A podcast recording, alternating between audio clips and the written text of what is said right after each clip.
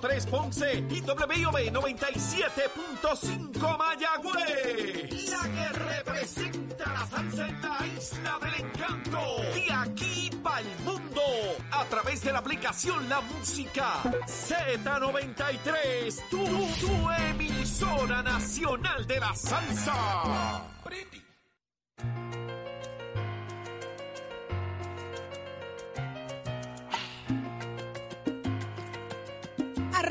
Nueva hora en Nación Z, 7 y 2 de la mañana y nos escuchas por Z93, 93.7 en San Juan, 93.3 en Ponce y 97.5 en Mayagüez. Todo Puerto Rico, de donde quiera que haya un boricua en Estados Unidos, pegadito a Nación Z a través de la aplicación La Música, a través del Facebook Live y mucho más. Así que muy buenos días, Jorge, muy buenos días, Eddie.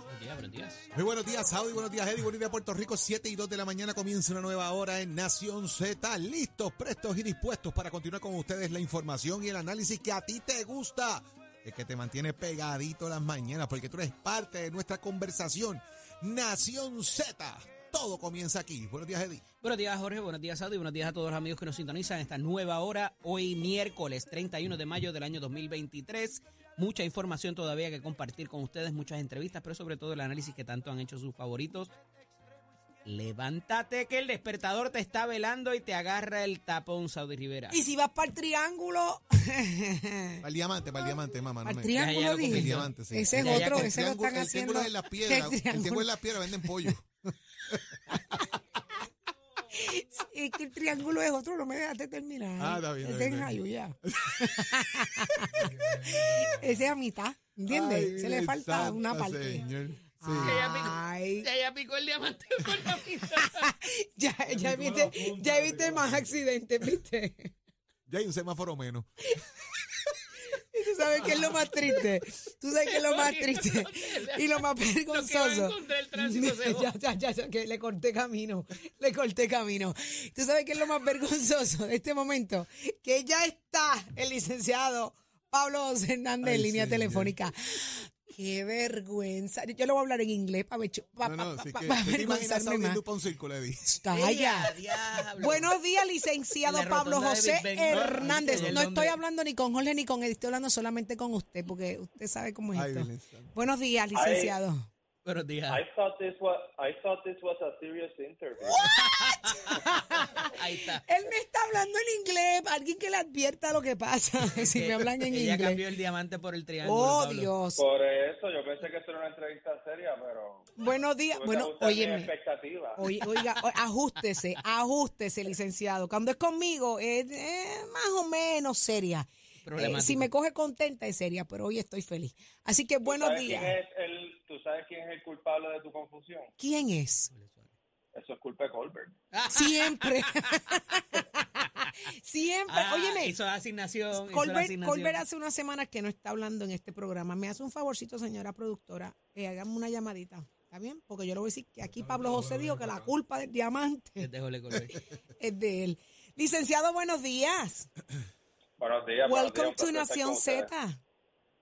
Thank you. I'm very happy to be here. Uy, habla inglés, por fin, un candidato a la comisaría que habla inglés. Muchos han tratado, pero pocos hablan inglés, así que esos son buenos indicios. Eh, licenciado, ¿cómo ha estado? Ya dicen que esa agenda está eh, en evolución. Pues todo va viento en popa. Ayer Jesús Manuel Ortiz, el presidente del partido, me designó secretario auxiliar de Asuntos Federales e Internacionales. Es una posición que el partido tiene en su reglamento, pero que no se había llenado desde que alguien que conozco bien la dejó en el 2016. Sí, señor. Son zapatos, padre, son zapatos señor grandes. eh. Exactamente. Y ya pues delineamos la, la agenda inmediata. La agenda inmediata de esta secretaría consiste en tres cosas. Número uno, prevenir la aprobación del proyecto de estatus de la Comisión de Residentes tal y como está. Número dos, fortalecer las relaciones con el Partido Demócrata de los Estados Unidos y con organizaciones no gubernamentales. Y número tres, el de relaciones internacionales, establecer relaciones con partidos con una política democrática y social afín con la del Partido Popular Democrático. Pablo, por muchos años el Partido Popular va a Washington a reaccionar. No va a establecer agendas, a cultivar amigos y a buscar personas que ayuden a defender los intereses del Partido Popular y de Puerto Rico. ¿Cómo tú puedes cambiar eso?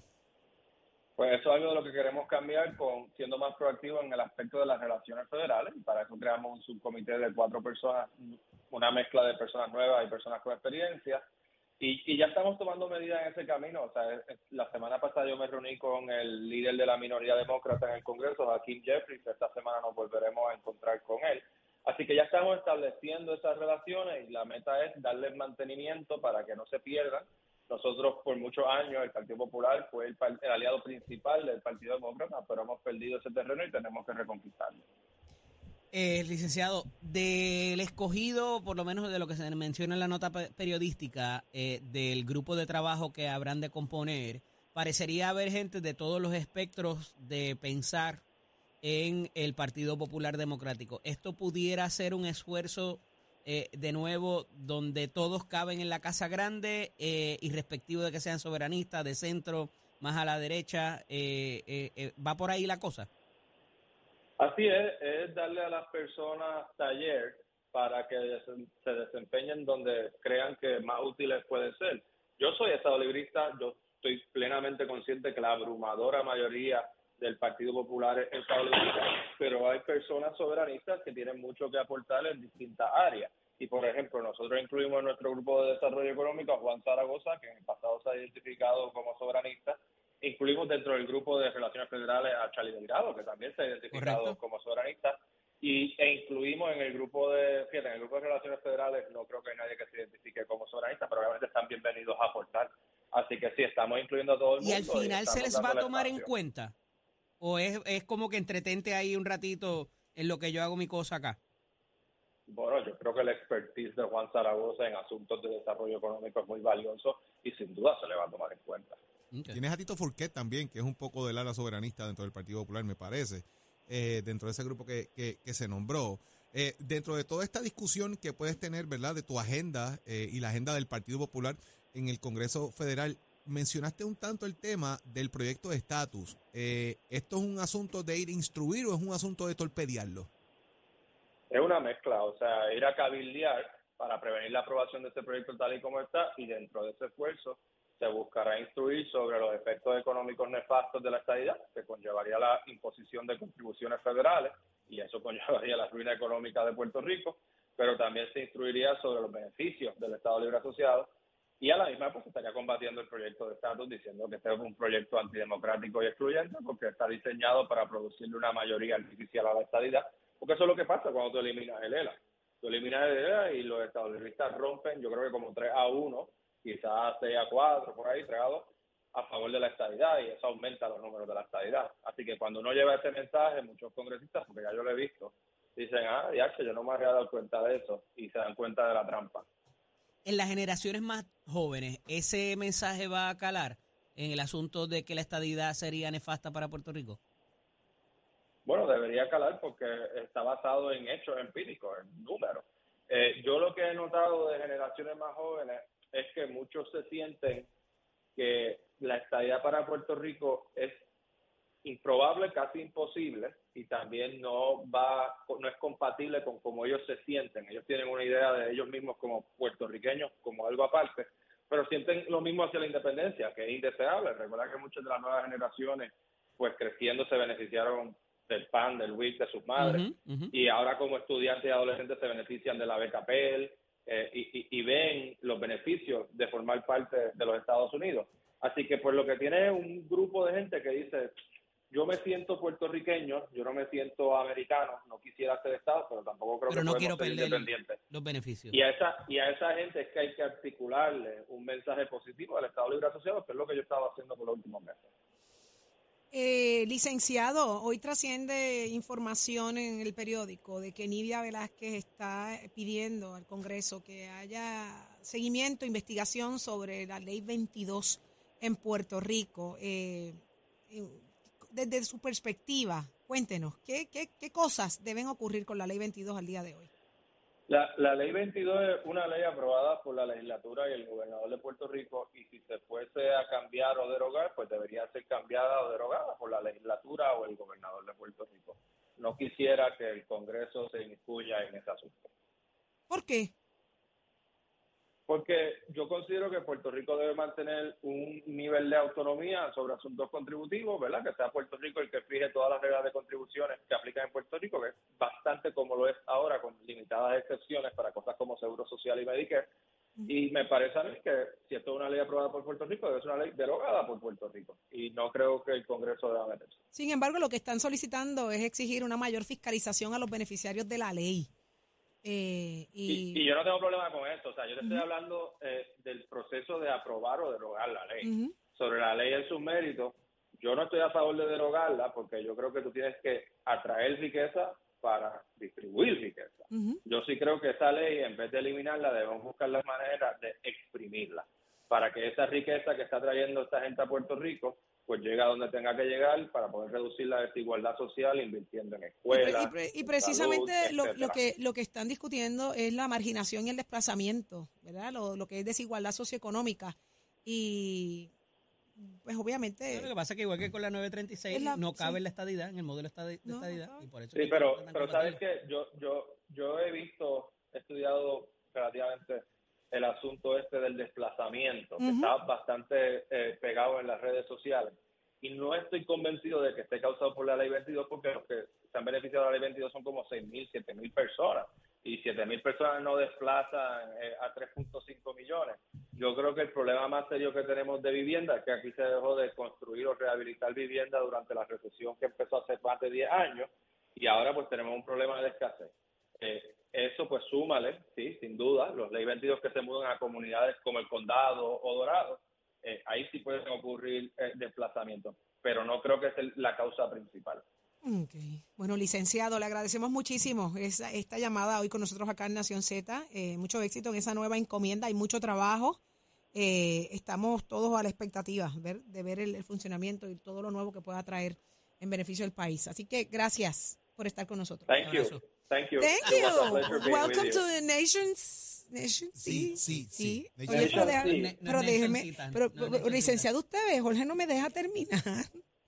Gracias, licenciado. colaborar, Pablo, pues, que- licenciado, no, no, No te te la llevas, mira, no la llevas a Dupont Circle, que si no puedes con el divergente, imagínate a qué yo. ¿Cómo? La voy a llevar a Pizzería Paradiso. Allí es que nos vamos a quedar. Ahí es que. Cómodo. Vamos, vamos, vamos. Gracias, licenciado. Buen día. Licenciado Adiós. Pablo José Hernández, lo escuchaste aquí en Nación Z. Jorge, tengo que- unas cuentas que arreglar contigo. Vamos afuera. Seguimos con el, con el análisis del día. Ajanca, Jorge. Este segmento es traído a ustedes por Caguas Expressway, donde menos le cuesta un Ford. Damos paso al segmento del análisis del día. Como todos los miércoles, tenemos nuestro panel explosivo del representante Jorge Navarro Suárez y la ex representante Sonia Pacheco Irigoyen. Buenos días, compañeros, bienvenidos. Muy buenos, Buenos días. días. a todos. ¿Qué está pasando en la Casa de las Leyes con esto de ataponamiento y que se cierra la sesión sin llevar las medidas a, a tan siquiera a votación? Eh, esto decía yo más temprano que me parece que quizás sea una estrategia esto de ataponar los proyectos para lograr enmiendas y negociación por parte de los presidentes legislativos. Sonia, explícame esto. Esto siempre ha ocurrido, pero pues en el día de ayer lo que he leído y lo que supe fue que eh, le fue el presidente y, muchos legisladores a darle, ¿verdad? Este, los honores y la honra, este, en el momento de, ¿verdad? Que está pasando el gobernador del fallecimiento de su padre, que de todos los que hemos perdido a nuestros papás, pues sabemos que que no es fácil y más él que tenía una relación tan fuerte con su papá. Yo entiendo que por eso fue que se, se cerró la sesión en el día de ayer. Ahora lo que viene es mucho trabajo en este cierre, donde van a estar pues a largas horas atendiendo muchos asuntos que pues en un momento dado debieron haber eh, atendido. Yo sé que la Cámara ha cambiado el sistema. Yo cuando estaba seguía, lo seguíamos según la Constitución los lunes y los jueves. Ahora es solamente los martes y pues ahora tienen que esperar hasta el próximo martes para che- chequear la agenda. Las estrategias siempre existen. También eh, eh, podemos pensar que pueden que no estén maduros algunos algunas medidas en las cuales se iban a discutir o los votos no estuvieran y entiendo yo que pues el presidente de la Cámara habrá tomado las medidas de acuerdo a lo que él entienda que, que le puede producir a él el resultado de, de, de que haya los votos para la para poder aprobar todo lo que quieran esas noches. Así que no, así que lo que viene es trabajo fuerte. Esto es una estrategia de Tatito Hernández. Esto, eh, de alguna manera, es la pelea o la discusión que tiene el Partido Popular de que no se ponen de acuerdo antes de bajar las medidas al floor. ¿Qué me tienes que decir? Mira, esto es que legislan con las muelas de atrás, sin ganas, sin deseos de trabajar. Eh, ayer fue lo del el- el entierro o el funeral de- de- del gobernador, del padre, que eso lo podemos entender. Llevan todo el cuatrenio legislando un solo día a la semana. Yo llevo, voy para 20 años en la legislatura, la primera vez en un cuatrenio que se legisla una vez a la semana. Eso te demuestra o que los presidentes de las comisiones no hacen su trabajo y no bajan las medidas o no tienen taller para trabajar dos días en semana. Esto no es que como establece la Constitución, ellos se han pasado haciendo un sinnúmero de cosas y no se han dedicado a legislar por el pueblo de Puerto Rico y llevan, vuelvo y repito, dos años y pico legislando una vez a la semana. Entonces, cuando vienen los cierres, los cierres de sesiones, tenemos el ataponamiento rutinario. Cuando son dos días en semana, hay ataponamiento. Imagínate una, una legislatura que sesiona una vez a la semana. Se Tienen proyectos de envergadura como son rebajas contributivas que van a la médula del bolsillo de cada uno de nosotros, durmiendo el sueño de los justos. O sea, a veces yo no entiendo el por qué la legislatura popular legisla una vez a la semana y entiendo a veces que es porque los presidentes de las comisiones no tienen trabajo para que el portavoz pueda poner proyectos del calendario y ese es el resultado. Cuando viene el atraponamiento en los últimos días tenemos lo que está ocurriendo ahora. Así que la- el Partido Popular tiene que ponerse a trabajar y a legislar proyectos que están radicados, exigirle a la Pero que a Georgie se le olvida. A Georgie se le ¿tú sabes lo que olvida lo mucho. ¿Qué se le A olvida, no Yoli? olvida nada.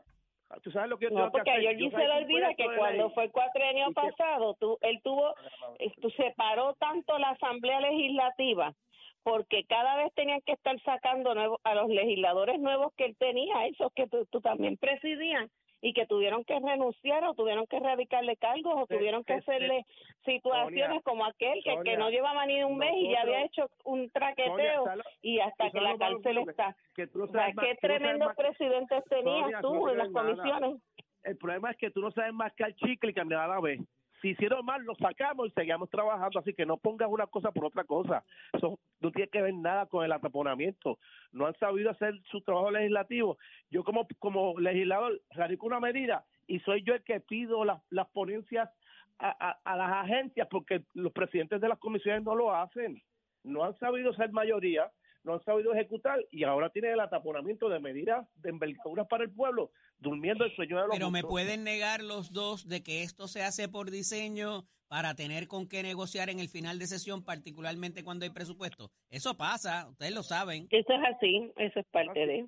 Si no tienes control de tu mayoría, de un voto, pues ese es tu problema. Pero si yo soy mayoría, yo Ajá. no tengo que negociar. Si yo soy mayoría, yo puedo. Ay, Jordi, por favor, las. Sí, negociaciones con, peores son con los propios de, con los que no propios es de, uno. partido, por favor. Las negociaciones peores son con los propios de uno. Ahora digo yo, él habla que yo no puedo caminar y masticar chicle y él se pasa viendo cuentos de nenes chiquitos porque ¿qué- ¿de qué tú estás hablando, Georgie? De no, que como no, si esto fuera la landia bajo tu administración, cuando ahora mismito quien detiene todos los proyectos después que se hacen y se, los beta es el gobernador, ¿de qué estamos hablando? Cada medida que se lleva que no le conviene o que él viene y se pone eh, creativo y lo beta, ¿de qué estamos hablando? La legislatura ha tenido muchísimas iniciativas y proyectos muy importantes para el país y el gobernador le dio la gana de vetarlo. Así que tú no no estés hablando de eso.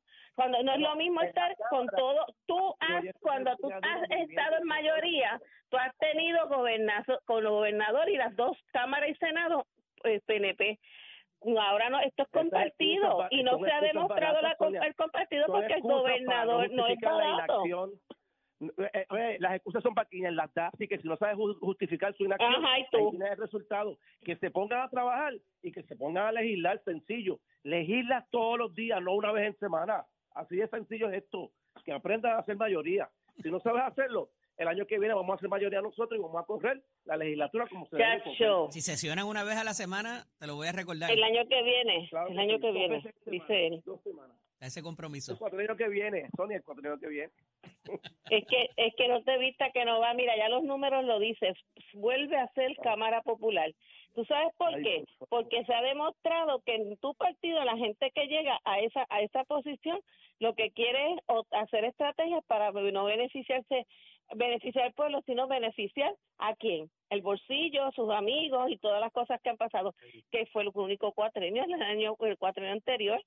Siete legisladores del PNP fueron arrestados con situaciones, así que no mejor no hablemos, porque no te conviene. Y Eso no es es, cuestión eso de masticar chicle, porque que sabes el no me gusta el chicle. Sonia, mastica chicle, camina a la vez. Yo te explico cómo es eso. No me gusta más chicle, eso es para viejo. Pórtense bien. Un abrazo. Nos hablamos la semana Dios. que viene. Buen día. Continuamos. Este segmento es traído a ustedes por Caguas Expressway, donde menos le cuesta un Ford. Somos, somos una mirada fiscalizadora sobre los asuntos que afectan al país. Nación Z, Nación Z. Por Z93, somos su noticia.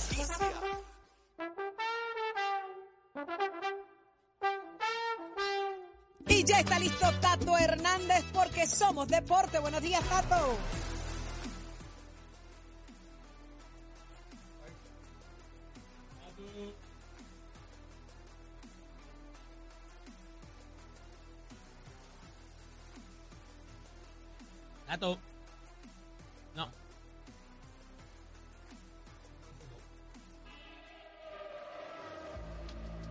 Buenos días, Puerto Rico. Soy Manuel Pacheco Rivera con el informe sobre el tránsito. A esta hora de la mañana ya se está formando el tapón en la mayoría de las vías principales de la zona metro, como la autopista José Diego entre Vega Alta y Dorado y entre Toa Baja y Bayamón, más adelante entre Puerto Nuevo y Atorrey. Igualmente la carretera número 2 en el cruce de la Virgencita y en Candelaria en Toa Baja y más adelante en Santa Rosa.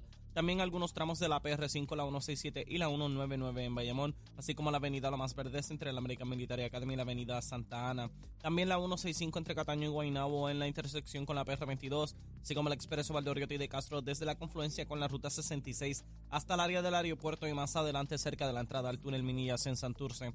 También el ramal 8 y la avenida 65 de En Carolina, así como el expreso de Trujillo en dirección a Río Piedras y la autopista Luisa Ferré entre Montelledra y el Centro Médico y más al sur en Caguas y la 30 entre Juncos y Gurabo. Ahora pasamos al informe del tiempo. El Servicio Nacional de Meteorología pronostica para hoy un día muy similar al de ayer, con aguaceros en la mañana para el este. Además, en la tarde el calor diurno y la brisa marina provocarán el desarrollo de lluvias en sectores del interior central y el oeste. Los vientos estarán del este-sureste de 10 a 15 millas por hora y las temperaturas máximas estarán en los medios 80 grados en las zonas eh, montañosas y los bajos 90 grados en las zonas urbanas y costeras, con el índice de calor sobrepasando los 100 grados. Para los bañistas y navegantes en las aguas locales se espera oleaje de 2 a 5, a 5 pies, con vientos del sureste de entre 10 a 15 nudos. Hasta aquí el tiempo les informó Emanuel Pacheco Rivera. Yo les espero en mi próxima intervención aquí en Nación Z, que usted sintoniza a través de la emisora nacional de la salsa Z93. Y ahora pasamos con Tato Hernández y Somos Deportes.